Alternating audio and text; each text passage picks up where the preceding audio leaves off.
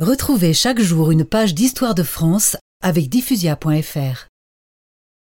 François Ier et Charles Quint étaient toujours en guerre?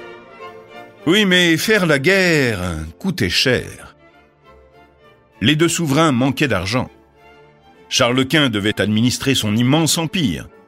De son côté, François Ier fut confronté à la pression des Anglais, qui assiégèrent et prirent Boulogne-sur-Mer. Les deux souverains finirent par consentir à une paix définitive en 1544. La France perdit sa suzeraineté sur la Flandre et l'Artois et renonça à ses prétentions sur le Milanais et sur Naples, mais conserva temporairement la Savoie et le Piémont. Charles Quint, quant à lui, abandonna la Bourgogne et ses dépendances et donna une de ses filles en mariage, dotée du Milanais, au deuxième fils du roi de France. Bien que François Ier et Charles Quint ne s'appréciaient guère, ils se témoignèrent en public tout le respect qui s'imposait lors de visites officielles. Ainsi François Ier reçut-il plusieurs fois Charles Quint, notamment à Chambord et au Louvre.